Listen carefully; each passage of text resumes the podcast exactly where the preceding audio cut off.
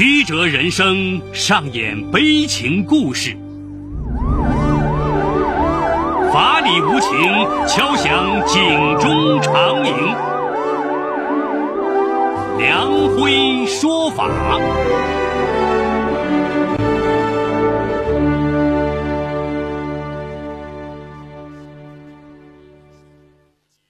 梁辉说法由上海故事广播与现代家庭杂志社联合播出。好故事，好声音。听众朋友，大家好，我是梁辉，欢迎收听梁辉说法。哎，随着人们生活品质提高以及商业竞争的激烈，许多人呐对姓名、公司名、店铺名越来越讲究。这个一掷千金万金为孩子或公司求一个吉祥的名字，已经不足为奇。明星郑耀中也不乏改名后心路走红，或者是仕途顺利的例子，这更让人们对扑朔迷离的姓氏学深信不疑。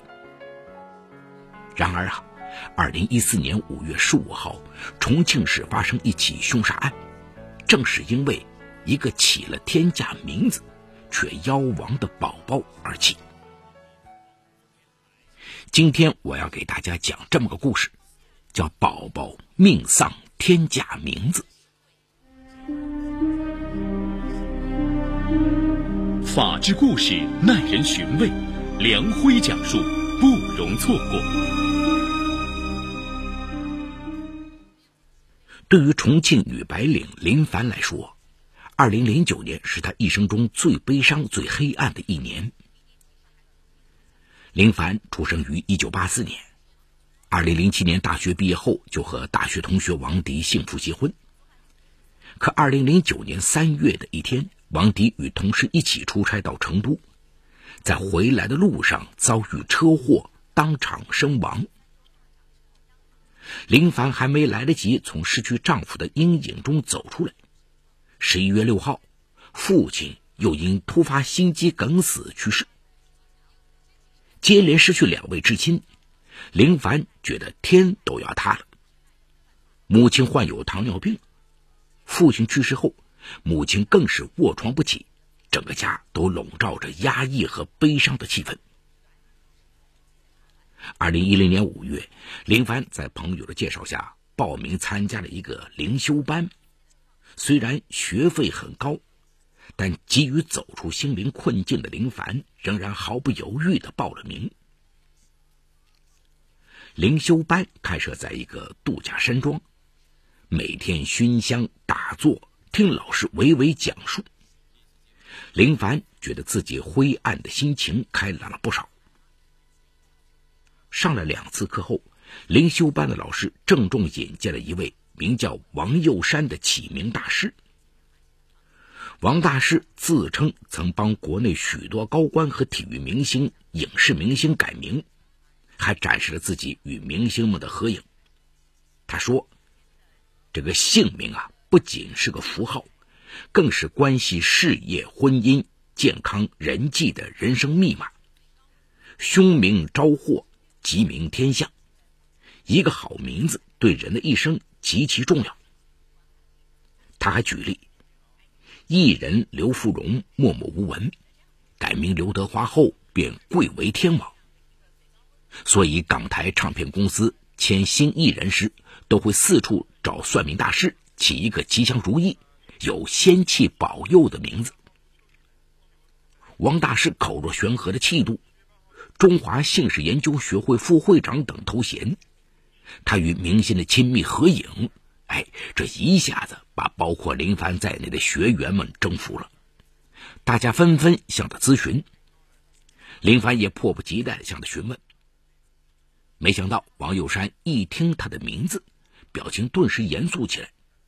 他说：“林小姐，你的名字似一个牢笼，将自己困在其中，有大凶之象。请问你丈夫和父亲可有灾祸？”林凡被大师的精准测算给震惊了，点头不迭呀。王友山摇摇头说：“你的名字必须改。”如果不改，厄运还不会结束。想想仍然卧病在床的母亲，林凡急切的向王佑山求解改名的方案。在付了两千元改名费后，王佑山翻了翻书，给林凡重新取名林一静。他说：“这个名字跳出牢笼，又有佛性，一定能保佑他今后平安。”林凡深信不疑，回家后便到户籍管理部门将名字改了过来。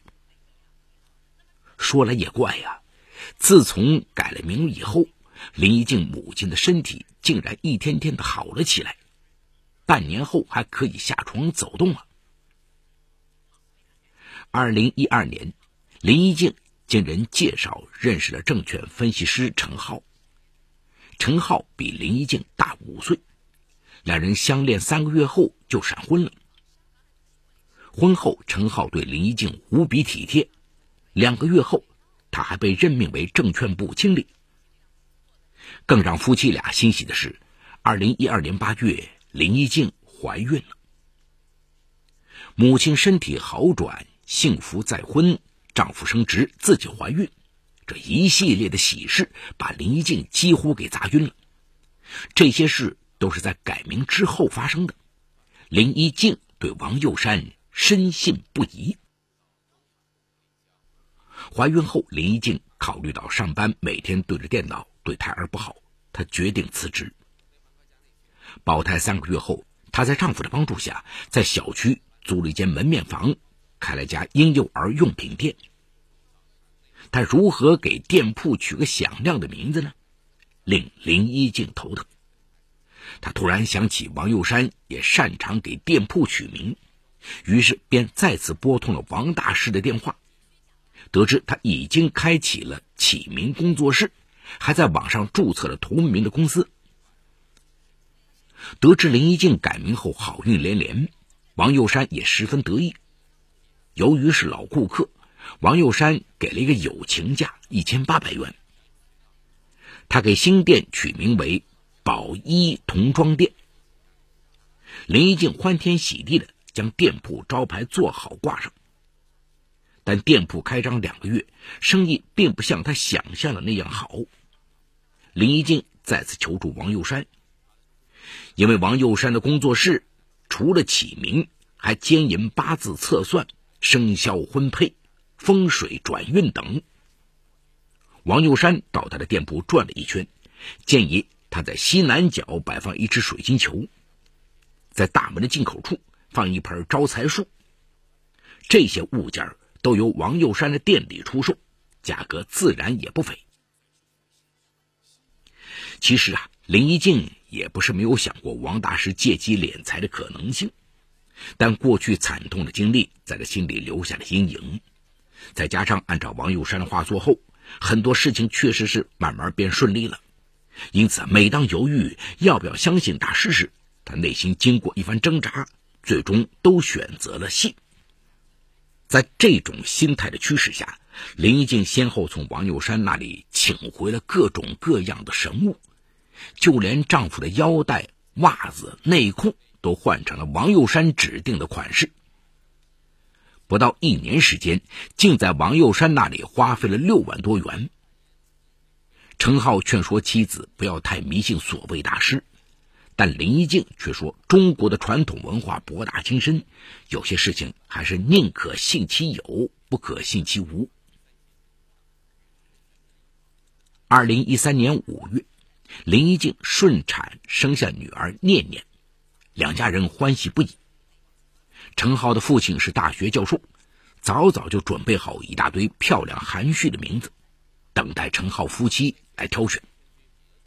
没想到林一静心中早就有打算，她的宝贝女儿一定要请大师精算，取一个最吉祥如意的名字。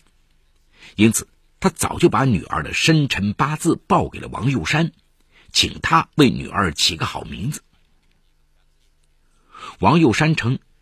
婴儿名字有从八元到九千八百八十八元不等的收费，越贵的名字越能契合孩子的命理，能增强运势，助其成功。林一静心花怒放，她一咬牙，为女儿选了八千八百八十八元的名字。经过一番测算，电脑上出现了三个字：“陈金玲。”王佑山解释道：“念念命中缺金缺木，这个名字能补全他命理中所有的不足。他甚至还提供售后服务。孩子用了这个名字，遇到了病灾，他可以免费提供消灾服务，相当于八千八百八十八元买了孩子一生的平安。虽然对这个名字有点失望。”但毕竟是花了高价，不用可惜。于是林一静说服自己接受了这个名字。陈浩听说妻子花了八千多元钱，竟然给女儿起了这么个名字，哭笑不得呀。他的父亲见儿媳执意剥夺了自己对孙女的冠名权，也很不高兴。就连林一静的母亲也责怪女儿不靠谱。在一家人的抗议下，念念直到快满周岁都没有上户口。二零一四年四月，念念因为感冒引发肺炎，送到医院打针输液，很久不见好转。医生告诉陈浩夫妇，孩子抵抗力很差，建议先用中成药慢慢调治。他一再强调，一定要精心照护，千万不能再受凉。没想到念念吃了药还是没有多大起色，林一静心急如焚呐。他突然想到，王佑山告诉过他，孩子只要有病痛，他会免费为其消灾。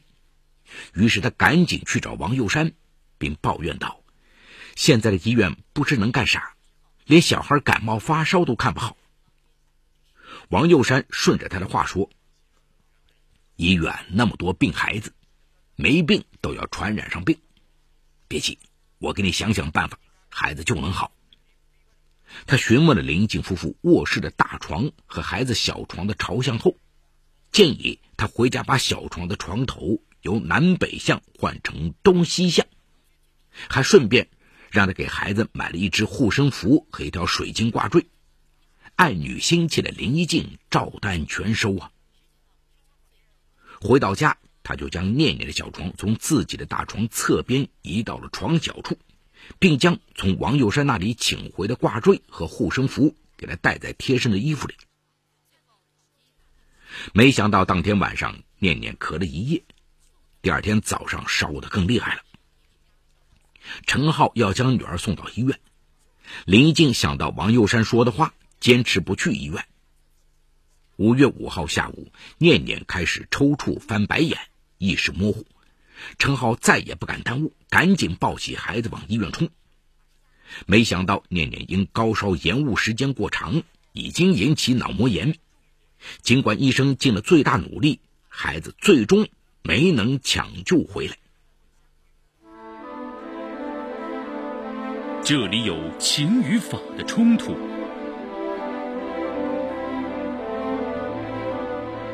这里有生与死的考验。这里有爱与恨的交织，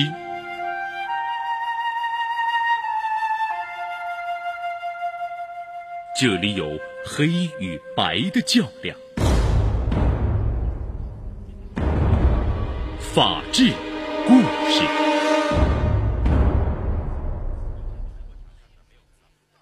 哎，随着人们生活品质提高以及商业竞争的激烈。许多人呐，对姓名、公司名、店铺名越来越讲究。这个一掷千金万金为孩子或公司求一个吉祥的名字，已经不足为奇。明星郑耀中也不乏改名后心路走红，或者是仕途顺利的例子，这更让人们对扑朔迷离的姓氏学深信不疑。然而啊，二零一四年五月十五号，重庆市发生一起凶杀案，正是因为。一个起了天价名字，却夭亡的宝宝而起。梁辉说法正在为您讲述法治故事：宝宝命丧天价名字，亲爱的女儿就这么没了。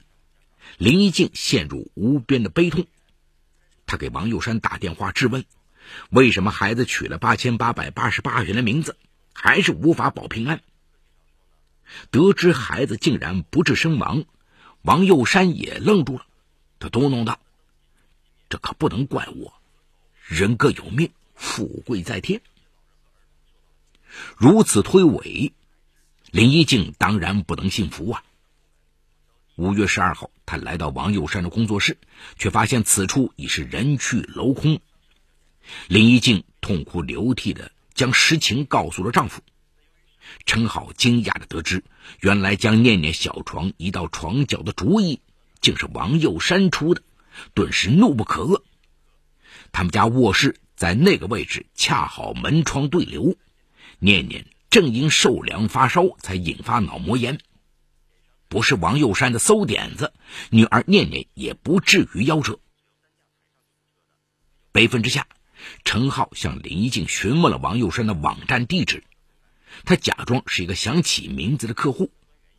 王佑山很快上钩，两人约好在双龙路的茶楼见面。五月十五号下午，陈浩与林一静来到约好的地方。王佑山见到林一静，急忙扭头就走。陈浩立刻追赶。王佑山逃到双龙东路一条僻静的巷道，陈浩追上他，便是一顿拳脚。王佑山不断哀求，承诺将起名钱退给陈浩，可陈浩执意要将王佑山扭送到公安机关。王佑山见协商不成。竟趁陈浩不备，从路边捡起一块砖头砸在陈浩左脸上，转身想再逃。陈浩被彻底激怒了，他追上王佑山，用砖头对他的头部、胸部一顿的猛砸。林一静见丈夫追王佑山很久都没有回来，慌忙拨打他的手机，没想到手机里却传来丈夫疲惫的声音：“老婆，我杀人了。”十五号下午约五点三十分，陈浩来到重庆市公安局渝北分局自首。受重伤的王佑山被送往医院急救，终因伤势过重而死亡。陈浩涉嫌故意杀人罪而被公安机关依法刑拘，此案目前仍在审理中。案发之后，渝北区公安分局民警对死者王佑山也展开了充分的调查。发现现年五十三岁的他，竟是河南省新乡市盐津县一个初中文化程度的农民。一九九八年，还曾因盗窃而被盐津县公安局刑事拘留。刑满释放后，他摇身一变，竟成了起名大师。他与明星的合影照片，据验证都是电脑合成的。所谓中华姓氏协会副会长的头衔，也纯属捏造。为了赚钱，他一直与各种所谓灵修班勾结，先了解学员的个人信息，再有的放矢的为其改名。他能一口说出林凡丧夫和丧父的秘密，正在于此。据办案民警分析，林凡改名后，母亲身体健佳，再婚幸福，多半是由于心情变好，母亲心理负担减轻所致。店铺的生意慢慢好转，也是由于人脉的积累自然产生的结果。而王佑山敢大胆为了女儿生病支招，不过是出于认为小孩子感冒发烧，过几天自然会好的侥幸心理。得知自己一直信奉的大师竟然是这样的人，林一静悔恨万分呐！因为自己宁可信其有，不可信其无的盲目心态，他赔上了女儿的性命。丈夫的自由，他恨死了林一静这个名字。可现在，他该不该再次改名，却又让他陷入迷茫。好，故事说到这儿就告一段落。除犯罪嫌疑人之外，其余人均为化名。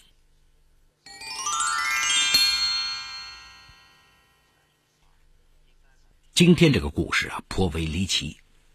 一个受过高等教育的女白领，按说不会犯这样的低级错误，把个人及家庭的旦夕祸福寄托在名字上，而且是走火入魔，被一个只有初中文化程度的农民骗得团团转，最后还赔上了心爱的女儿的生命，赔上了丈夫的自由。代价之巨大，教训之惨痛，实在难以承受。发生这场悲剧的原因是多方面的，但最根本的一点，就是故事中女主人公林一静的愚昧迷信，缺乏防范意识。如果稍微提高警惕，运用科学知识，及早的戳穿骗子的把戏，那么后面的悲剧也就不会发生。作为受害者，我们无意更多的对林一静进行责怪。毕竟，他已经为他的错误付出了终生难以挽回的代价。女儿惨死，丈夫因故意杀人而身陷囹圄，可谓家破人亡。我们只能说，现实生活纷繁复杂。当一个人连遭厄运、身陷困境而独立无援的时候，也是最脆弱的时候。越是如此啊，越要稳住阵脚，千万不要相信什么灵修班、什么启明大师。什么风水啊，这些非科学的东西，这些东西只能进一步把人带向歧途。故事中的林一静就是这种情况。当他在脆弱无依时，听信了骗子王佑山的鬼话，一步步走向灾难。从法律上讲，王佑山涉嫌诈骗罪，利用林一静的迷信心理，多次骗其钱财，而且还导致了林一静女儿的死。其卑劣行径令人痛恨。正是在这种痛恨的支配下，林一静的老公陈浩一时冲动，在爱女死亡的刺激下，在与王佑山争执的过程中，用砖头将其砸死，酿成了另一出悲剧。陈浩也因犯故意杀人罪而被公安机关采取强制措施。尽管陈浩杀死王佑山情有可原，但从法治的立场来看。陈浩依然要对他的行为承担法律责任。可以预料，接下来陈浩也必定被提起公诉，法院判决承担刑罚。纵观本案，这桩由迷信改名而引起的悲剧，造成了两个人的死亡，一个人入狱，而拥有自由的林一静也将在痛悔中度过，没有一个人是胜利者。